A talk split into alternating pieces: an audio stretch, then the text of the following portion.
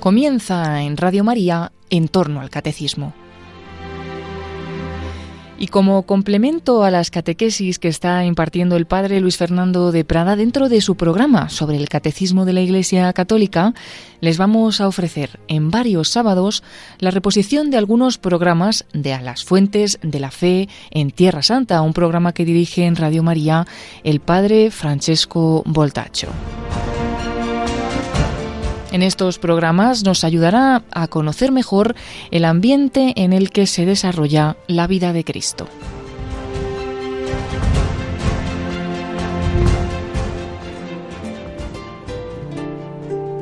En la playa te encontré, Jesús, después de la oscuridad de mi no, la misma playa, Señor en que un día me llamaste a vivir junto a ti.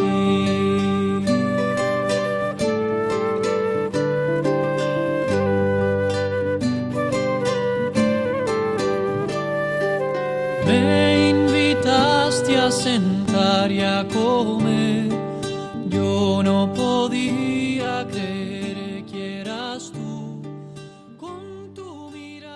Queridos amigos de Radio María, hola a todos. Estamos aprofundizando en estos episodios en la ciudad de Jerusalén. Hoy hablaremos de Jerusalén como centro del mundo y puerta del cielo para el judaísmo y después para nosotros los cristianos. Eh, ya en, el último episodio eh, he terminado diciendo que en la tradición judía Jerusalén es la puerta del cielo. Eh, hay un capítulo del libro de la Génesis, capítulo 28, donde Jacob, huyendo de Esaú, se encuentra en su soledad, en una noche oscura, podemos decir, y llega a un cierto lugar, como dice la escritura, toma una de las piedras de aquel sitio, se la pone por cabezal y se acosta. Y allá tiene un sueño maravilloso, como dice la escritura al versículo 12, una escalera apoyada en tierra cuya cima tocaba los cielos, y aquí que los ángeles de Dios subían y bajaban por ella. También Jesucristo hace referencia en el Evangelio de Juan a esta realidad, a esta escalera apoyada en tierra y él se identifica en esta escalera misma donde suben y bajan los ángeles de Dios. Eh, Génesis 28 al versículo 19 especifica que después de aquel sueño Jacob llamó a aquel lugar Betel, que en hebreo significa casa de Dios. Como hemos dicho, aunque Betel es una ciudad que se encuentra a 10 kilómetros al norte de Jerusalén, la tradición judía colocó este sueño de Jacob en Jerusalén misma, o sea, en el lugar del futuro templo, considerado la verdadera casa de Dios, en hebreo Bet-El. Y los rabinos identifican el cabezal del patriarca, o sea, la piedra que tomó como cabecera, con la piedra fundacional del templo. En hebreo, Even Shetia, piedra fundacional piedra fundacional del mundo, porque la piedra fundacional del templo es también la piedra fundacional del templo. O sea, la piedra fundacional del, buen, del mundo, según los judíos, es puesta en el Santo de los Santos, que es el centro del mundo, del universo.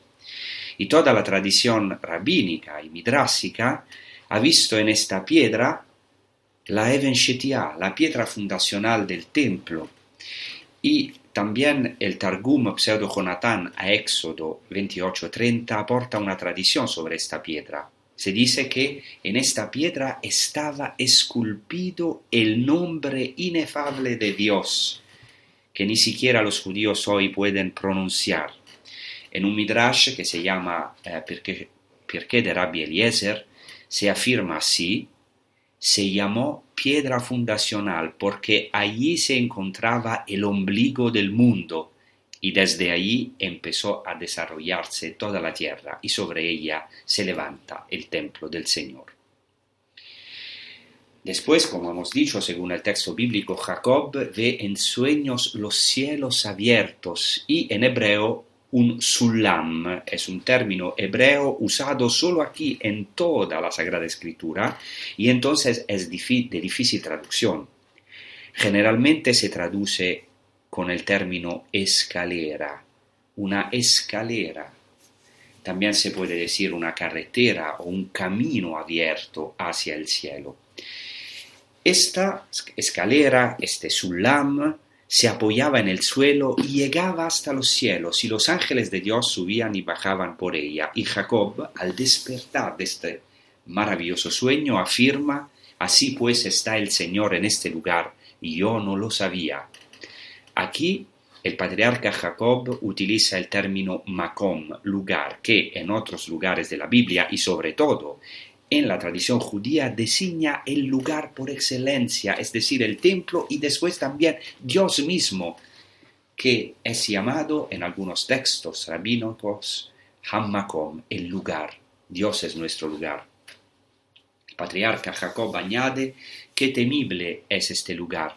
Esto no es otra cosa sino la casa de Dios, Bet Elohim, y la puerta del cielo, en hebreo Shahar Hashamayim. Entonces Jacob tiene este sueño después de haber reclinado su cabeza sobre la piedra.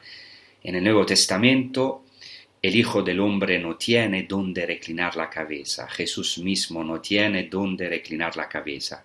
¿Y cuál es el único lugar donde Jesucristo reclina su cabeza? Sobre la cruz que es precisamente el centro del mundo, en Jerusalén. Jesús es esta verdadera piedra, la piedra, como dice el Salmo, que los constructores desecharon, se ha convertido en piedra angular, en hebreo Rosh Pinah.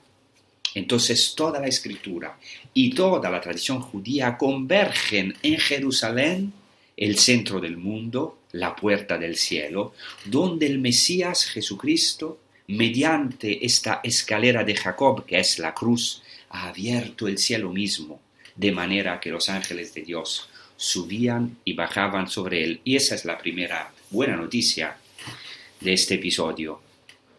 Los cielos están abiertos para nosotros en Jesucristo. Dios se reveló reposando en esta cruz incómoda, como nosotros tenemos también cruces incómodas, como la piedra incómoda que Jacob tomó como cabezal. Así Jerusalén es verdaderamente la ciudad del gran rey, que para nosotros abrió el reino de los cielos. Y este punto merece la pena tratar con más detalle la tradición del templo de Jerusalén como axis mundi en latín, o sea, como centro del mundo, como ombligo del mundo y puerta del cielo, ya que los judíos consideran que el santo de los santos, o sea, el lugar más íntimo al interior del templo, estaba conexo con el jardín del Edén. Así, por ejemplo, afirma un midrash que se llama el midrash Tanjuma, y lo voy a citar, como el ombligo está situado en el centro del ser humano, así la tierra de Israel está situada en el centro del mundo, como está dicho, habita en el centro de la tierra y de ella sale la fundación del mundo, como está dicho, Salmo de Asaf, el Dios de los dioses, el Señor, habla y convoca a la tierra desde oriente hasta occidente. ¿Desde dónde? Desde Sión, la hermosa sin par, Dios resplandece, dice el Salmo 50. La tierra de Israel reside en el centro del mundo. Jerusalén en el centro de la tierra de Israel, el área del templo en el centro de Jerusalén, el santuario en el centro del área del templo, el arca en el centro del santuario y la piedra fundacional de la cual fue fundado todo el mundo delante del arca. Cuidado, esta tradición se remonta a antes de la era cristiana, aunque este midrash que ahora he citado no es del tiempo de Cristo, es mucho más tardío. Pero esta tradición sí se remonta antes de la era cristiana. ¿Cómo lo sabemos? Sabemos que remonta al menos al siglo I antes de Cristo porque está testimoniada en un libro apócrifo del Antiguo Testamento que se llama el libro de los jubileos, donde Noé afirma así, él supo que el jardín del Edén es el santo de los santos y la morada del Señor, y el monte Sinaí el centro del desierto, y el monte Sión el centro del ombligo de la tierra. Estos tres lugares fueron creados como lugares santos, el uno ante el otro, o sea, el jardín del Edén, el monte Sinaí, donde se ha revelado Dios, y el monte Sión, o sea, el templo. También otro libro apócrifo del Antiguo Testamento, el primer libro de Enoch, atribuye a la Santa Montaña y al lugar bendito, o sea, lugar del templo, el apelativo de centro de la tierra, que es claramente una referencia al templo de Jerusalén.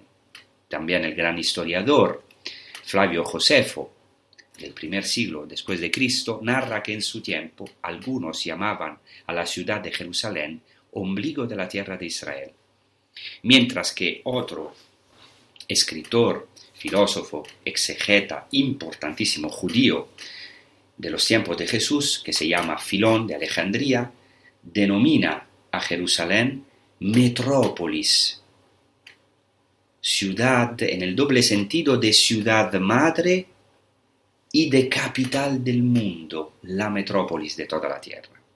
Por tanto, según la tradición judía precristiana, el monte del templo es el centro de la tierra, el ombligo mismo del mundo. Y la tradición rabínica desarrolló ampliamente este tema. Por ejemplo, según la tradición rabínica, el primer hombre, Adán, es un microcosmos en sentido cultural porque fue plasmado con el polvo del templo, ya está prefigurado en todos nosotros, es algo de esencial a nuestra naturaleza, que somos hechos para la liturgia, para Dios, para eh, la liturgia divina. Entonces, el primer hombre es un microcosmo en sentido cultural porque fue plasmado con el polvo del templo y también en sentido cósmico porque, según la tradición judía, fue formado con una mezcla de los vientos y de las aguas del mundo. Tiene una misión universal, cosmopolita. En el Targum, un Targum que se llama Pseudo Jonatán, al libro de la Génesis 2.7, se dice que Dios formó a Adán con el polvo del lugar del templo y de los cuatro vientos del mundo y una mezcla de todas las aguas del mundo. Mientras, mientras que en el mismo Targum se afirma, pero en otro versículo, a Génesis 12:15, se dice que el Señor Dios tomó a Adán del monte del culto, o sea, del monte del templo, lugar donde fue creado. ¿Qué quiero decir con esto? Quiero decir que, según la tradición judía, Adán fue creado en Jerusalén, en el lugar del templo, esto más que un detalle histórico es un, un, un midrash, una catequesis, un, un mensaje profundísimo, porque el Targum subraya el destino final, connatural del hombre al culto divino y también la estrecha relación entre el cuerpo del hombre y el templo de Jerusalén. Y esta concepción puede constituir el trasfondo de Juan 2.21, donde el evangelista dice que Jesucristo hablaba del santuario de su cuerpo. Hay una relación entre creación del cuerpo humano y el santuario de Jerusalén. Y Jesucristo subraya esto y también San Pablo en la primera carta a los Corintios 6:19 dice, ¿o no sabéis que vuestro cuerpo es santuario del Espíritu Santo que está en vosotros? También en otro Midrash, el Midrash Pirkei de Rabbi Eliezer, Adán fue creado en el lugar puro del templo, en el ombligo de la tierra. Y también aquí se declara que será sepultado fuera del monte Moria, fuera del monte del templo, en la gruta de Macpelá, que es también eh, el lugar donde fue, fueron sepultados los patriarcas y las matriarcas. Esta tradición judía fue tomada por los primeros cristianos, los primeros judíos cristianos, que sin embargo desplazaron este centro del mundo del monte del templo al, a otro monte muy cercano al monte del templo, para quien conozca Jerusalén, que es el monte Golgotha.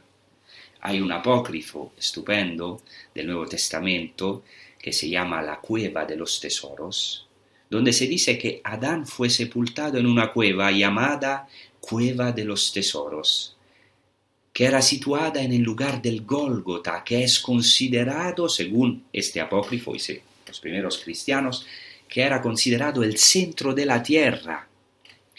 Quiero mencionar por lo menos un paso de este, de este mismo apócrifo, donde Dios se dirige a Adán con estas palabras, Cuando se acerque tu muerte, ordena a tus hijos que conserven tu cuerpo y lo pongan en la cueva en la que vives, hasta el tiempo en que tu hijo saldrá del centro del paraíso para pasar a la tierra polvorosa, porque ese lugar en el que será depuesto tu cuerpo es el centro de la tierra del cual vendrá para ti y para todos sus hijos la salvación.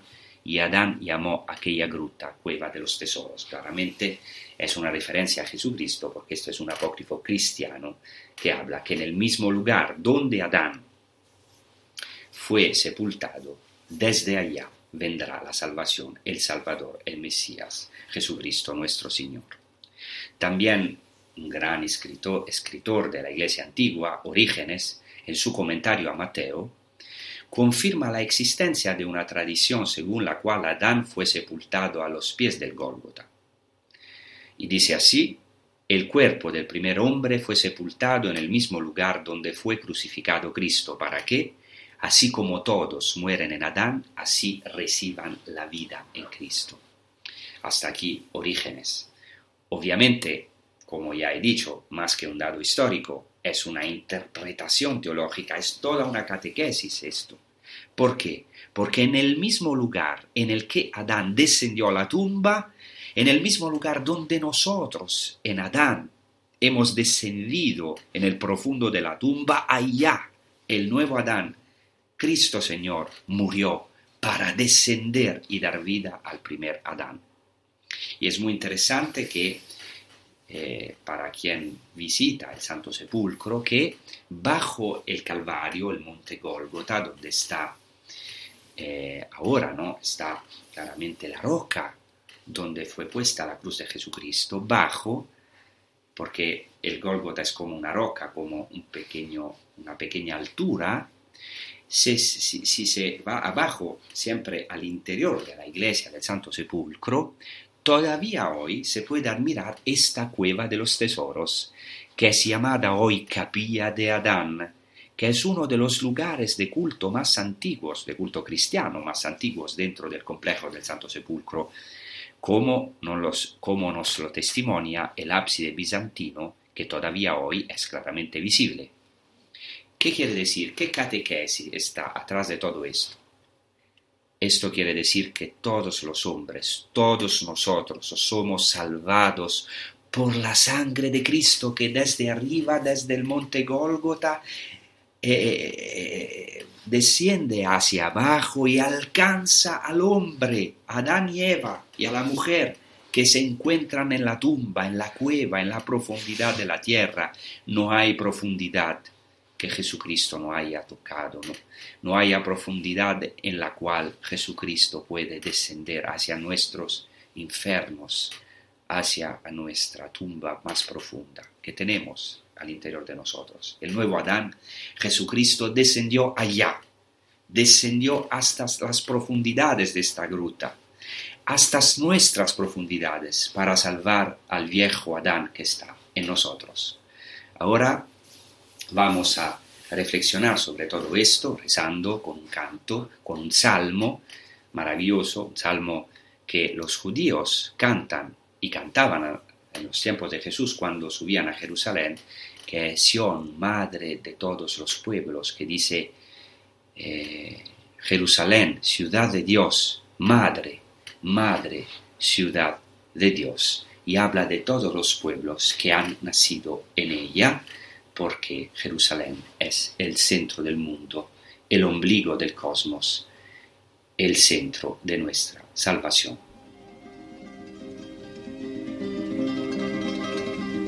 Su fundación está sobre los montes santos. El Señor ama las puertas de Sion más que todas las moradas de Jacob.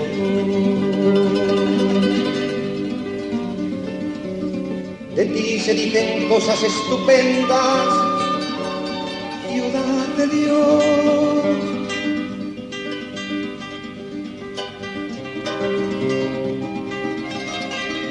Recuerdo Rally Babilonia,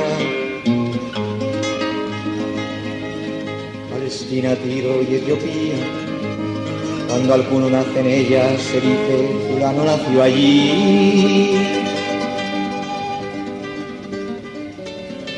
más de Sion se dice madre,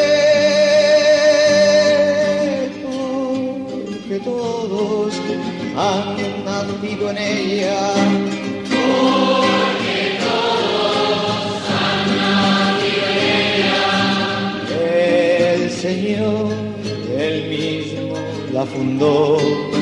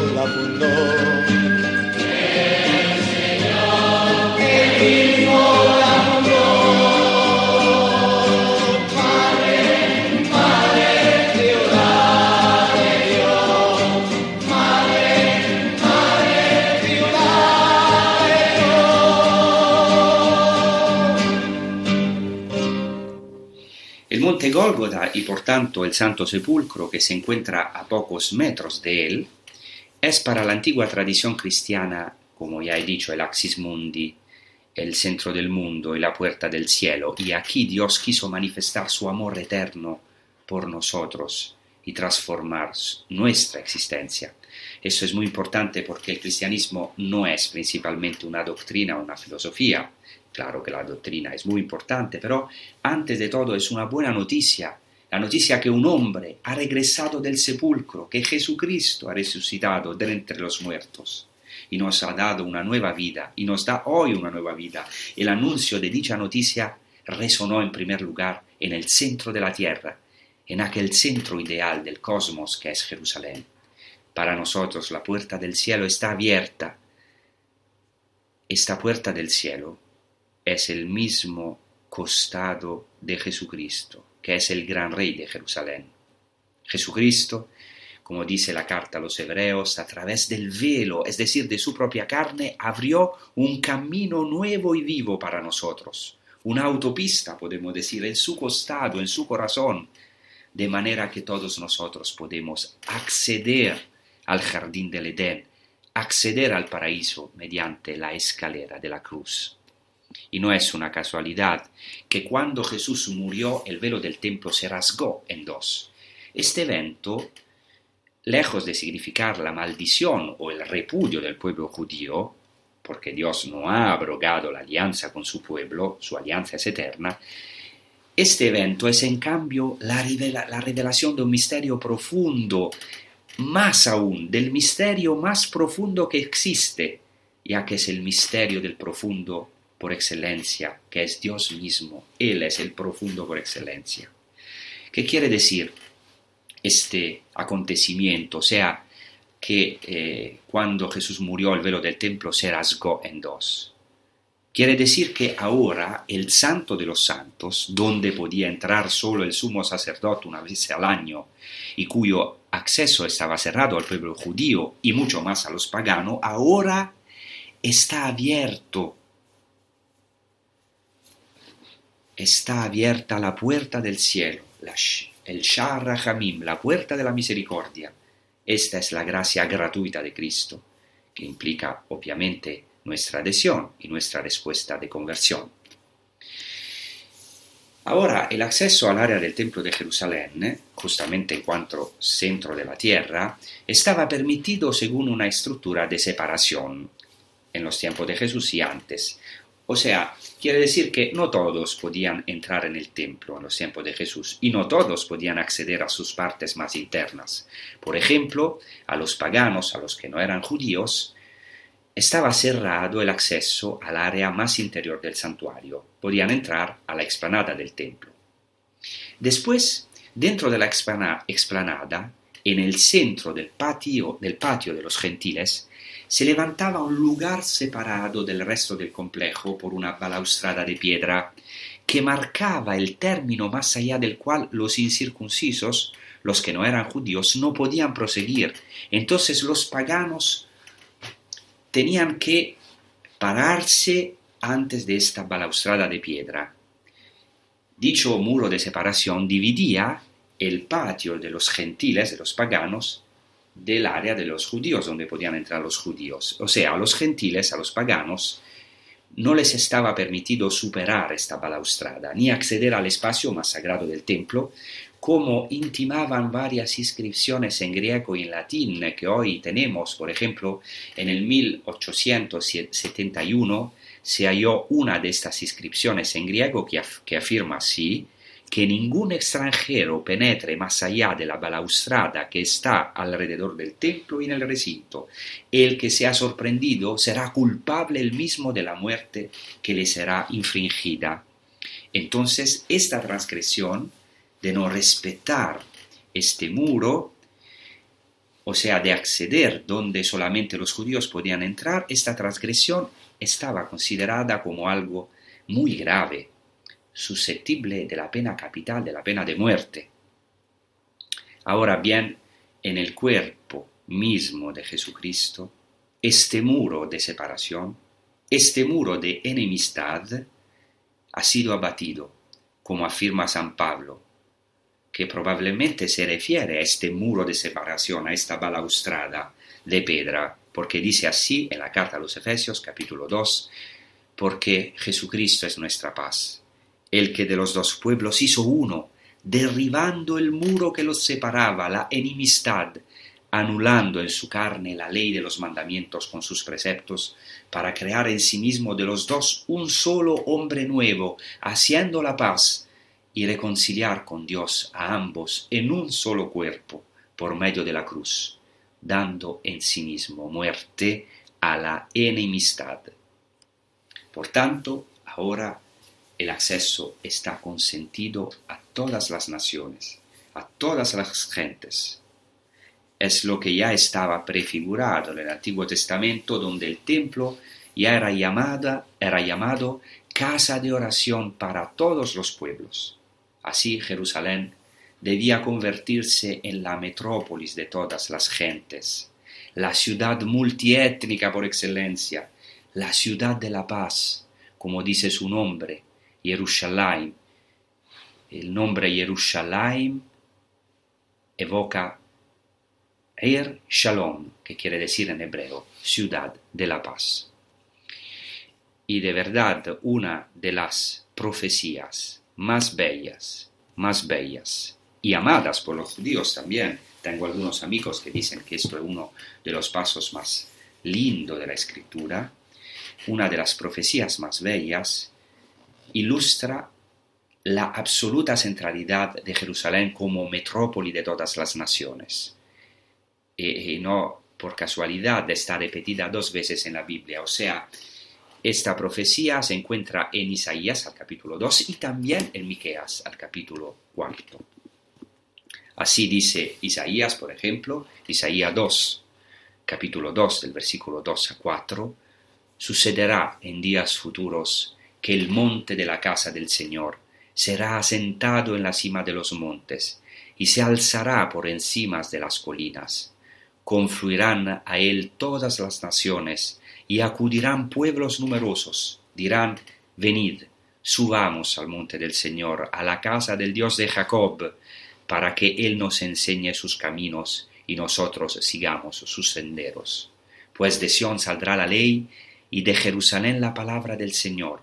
Forjarán de sus espadas asadones y de sus lanzas podaderas.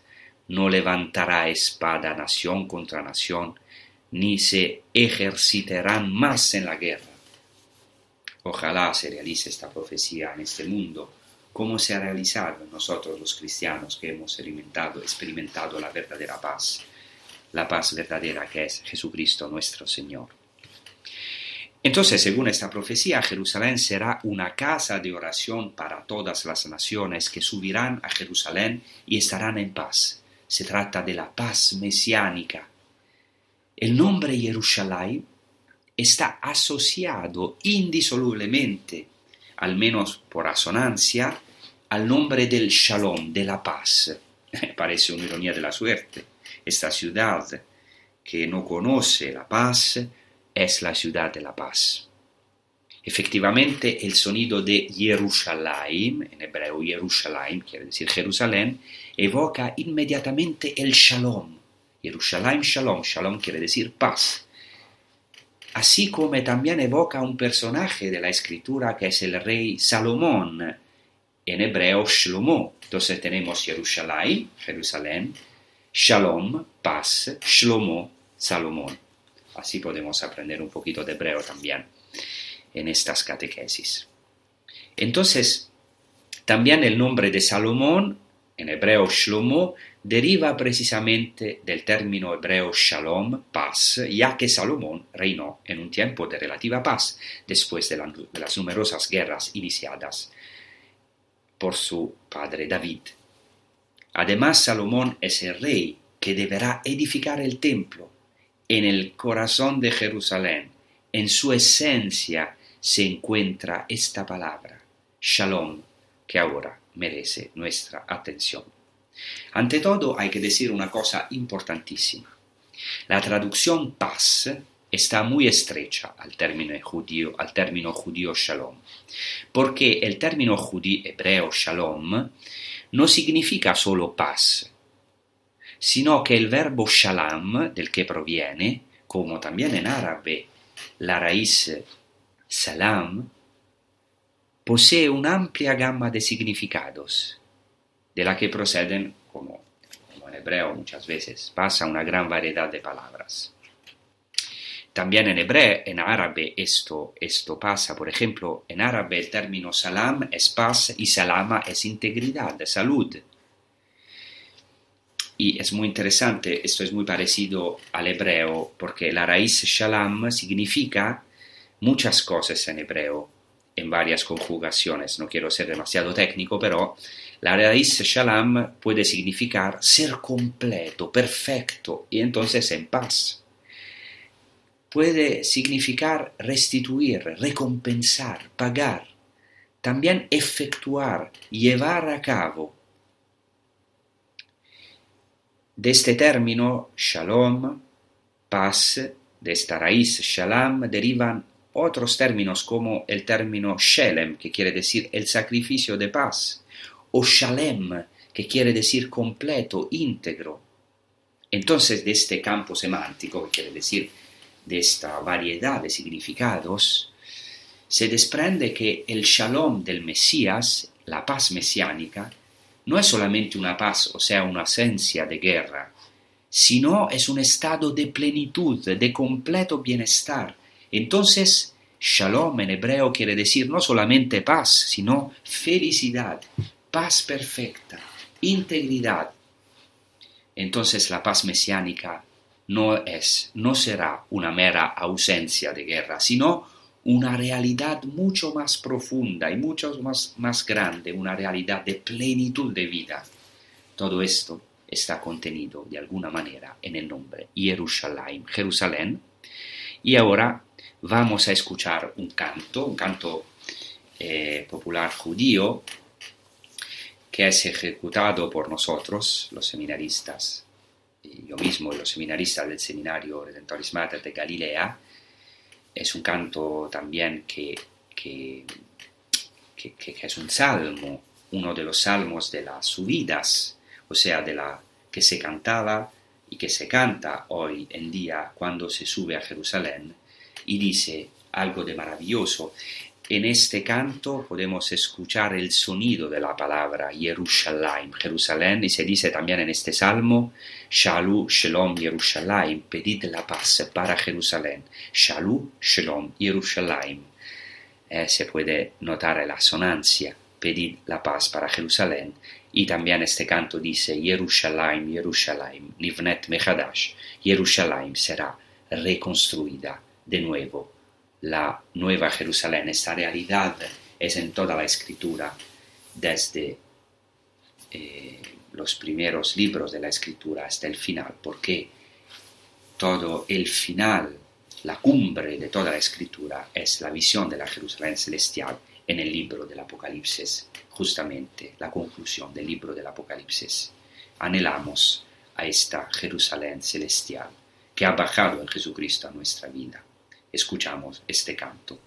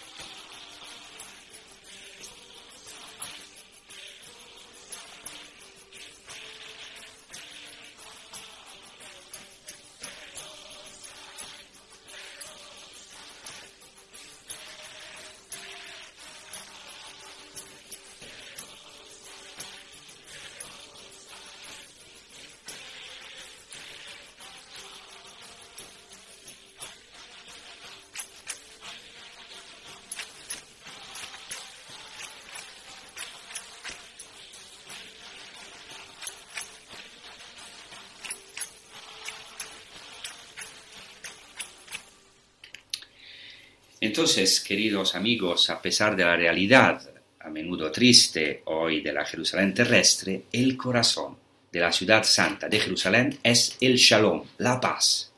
Si por un lado Jesús profetiza que lo que conduce a la paz restará oculto a los ojos de Jerusalén, por no haber sabido discernir el kairos, el momento de la venida del Mesías, de Jesucristo, también es cierto que, para quien lo reconoce, el verdadero shalom que es Jesucristo se reveló en el corazón de Jerusalén, como afirma San Pablo en la carta a los Efesios, porque Él es nuestra paz, Cristo es nuestro shalom, el que de los dos pueblos hizo uno.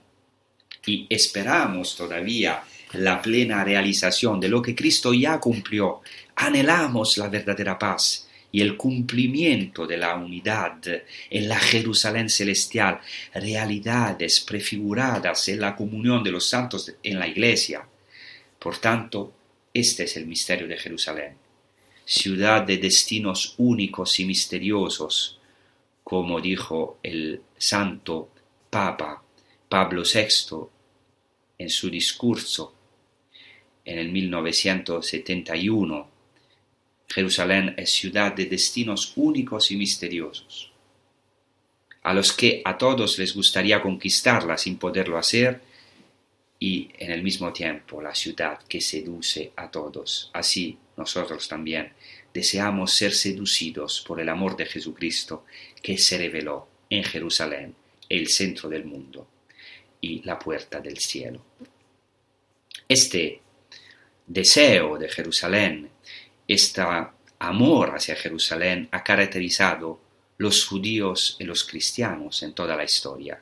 Por ejemplo, hay un teólogo, un, escritor cristiano que se llama Hildebert de la Varden, eh, que murió en el 1133, entonces hablamos del medioevo, eh, ha escrito un, un poema maravilloso sobre Sion, sobre la ciudad de Jerusalén, voy solamente a mencionar uh, una parte de este poema que es en latín, he intentado, intenté traducirlo en español, eh, entonces dice así, en la, latín es maravilloso, voy solamente a mencionar los primeros versos, dice, Sion me receptet illa, Sion David urbs tranquilla, cuius faber auctor lucis, cuius porte linium crucis, cuius claves lingua petri, cuius cives semper leti, cuius muri lapis vivus, cuius custos rex festivus, in accodor implens celos, in ac festum semper melos. Una maravilla, Luego, intanto traducirlo, dice aquí, porque no, no, no he encontrado la traducción de este poema, eh, entonces lo he traducido como he podido, dice así, mereciva Sion allí, urbe quieta de David, su autor creador de luz, su puerta el leño de la cruz, voste Pedro son sus llaves, sus habitantes tan felices, cuyo muro es canto vivo, o sea, pedra viva, su guardián el rey festivo, su perfume cielos llena, perenne música sin pena. Ciudad celeste, urbe beata, sobre roca colocada, en un refugio tan seguro. Desde lejos te saludo, te saludo, te suspiro, te extraño y a ti aspiro.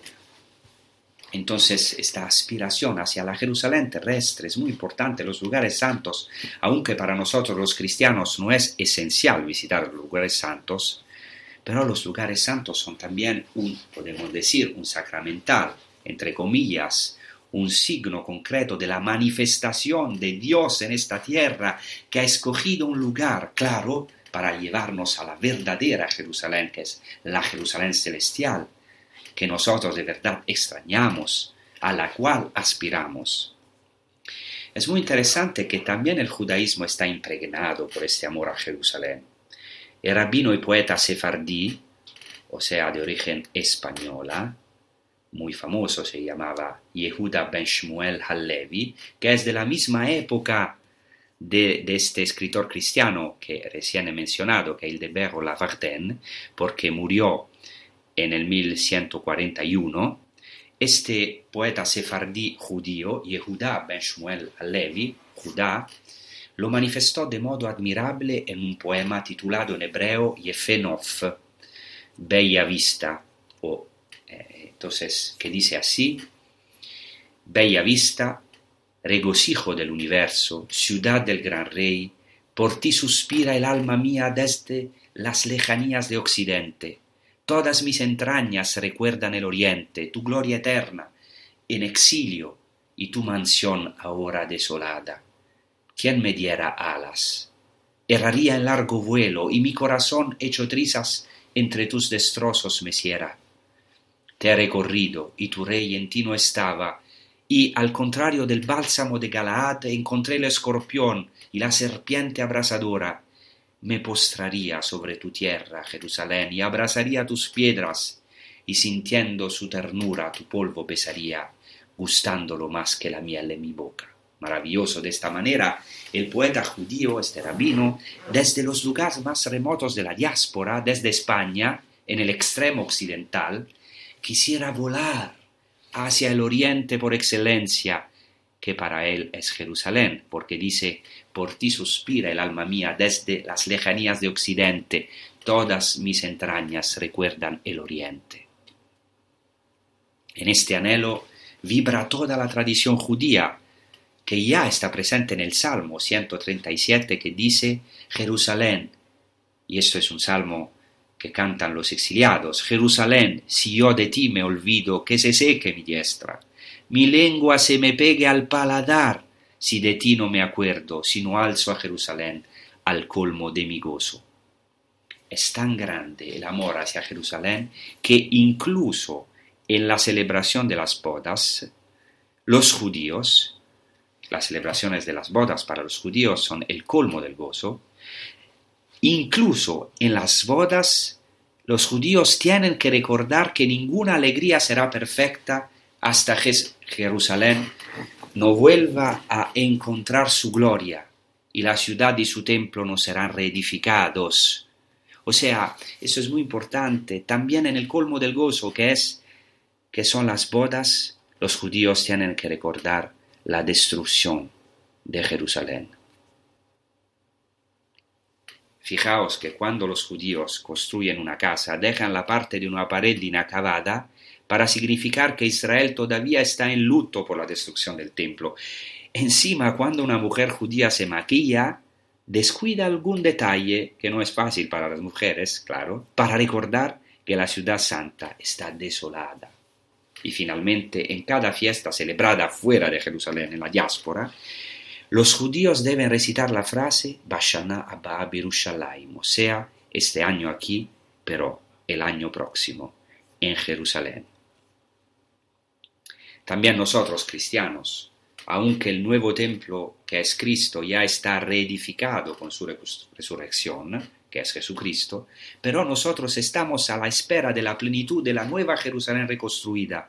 Por eso un cristiano también debe decir, Jerusalén, Jerusalén, si yo de ti me olvido, se seque mi derecha.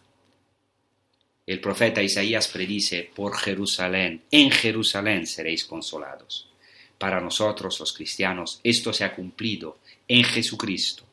Totalmente. Él es el primer consolador, quien nos ha dado otro consolador, que es el Paráclito, el Espíritu Santo, que está siempre con nosotros y ha hecho de nosotros su templo, su lugar.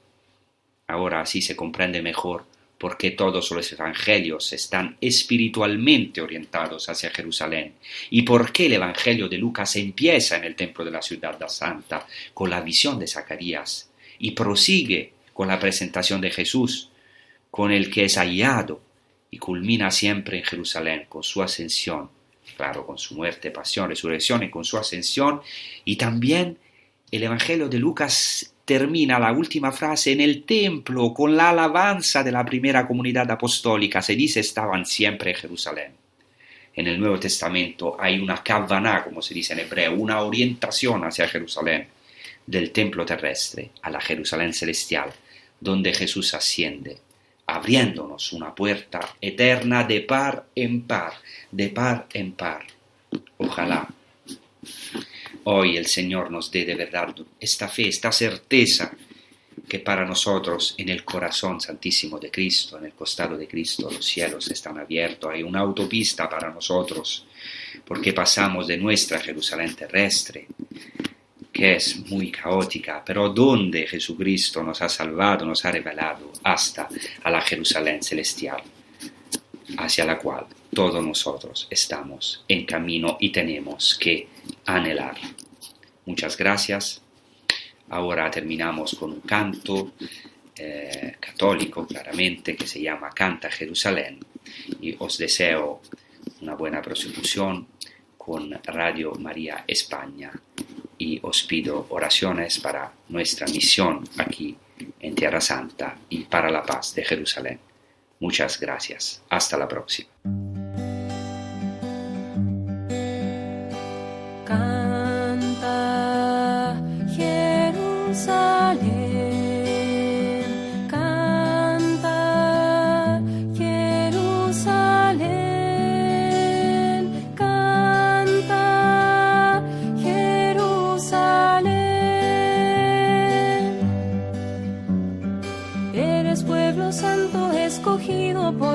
Del Señor.